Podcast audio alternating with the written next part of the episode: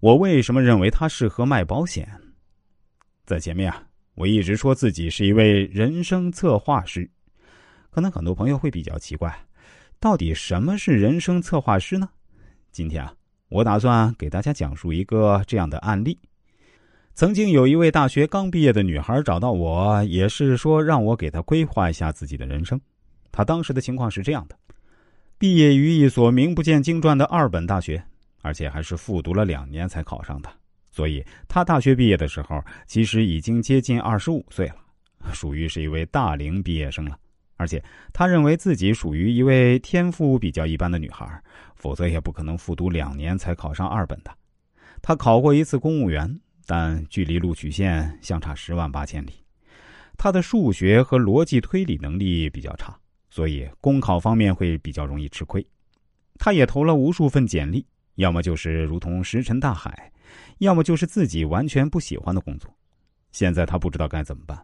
另外，他母亲一直是卖保险的，母亲对他说：“不要担心，大不了就跟妈妈一起卖保险呗，反正饿不死你。”这位女孩后来发了生日和相片后，我经过分析对她说：“其实你应该听你母亲的，去卖保险是非常适合你的。”这女孩对我说：“师傅，我母亲卖了二十多年保险，现在做的也不算太好，一直没有特别大的起色。你知道吗？我从小一听到保险俩字儿就头疼。在保险界还有一句口头禅：一人卖保险，全家不要脸。因为卖保险是需要不断推销的，这样会很容易导致别人的不理解，久而久之，很多亲戚朋友都会对你敬而远之了。我认为自己脸皮没有这么厚。”也没有这么好的耐心。虽然我认为自己的口才还可以，但我应该还是不适合做保险这个行业的。我跟他分析说：“其实您真的是适合做销售的。作为一个成年人，一定要能够正确区分喜欢和适合不是一回事儿。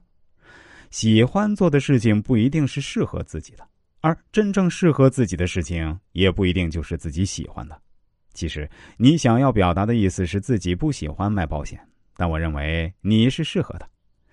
我对他说：“没错，世界上所有的销售类别确实是千差万别，但是在所有的销售类别里面，你认为自己最熟悉的、最不需要从零开始做起的是什么呢？”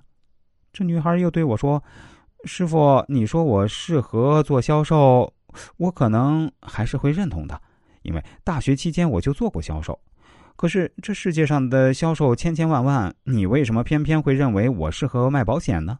说真的，我内心是特别抵触的。当然，我也知道，作为一个普通的二本生，想要指望天上掉馅饼，似乎不太可能。现在外卖员里面好多都是硕士生呢，所以我如果想多挣点钱，估计还是得去做销售。这一点我是心知肚明的。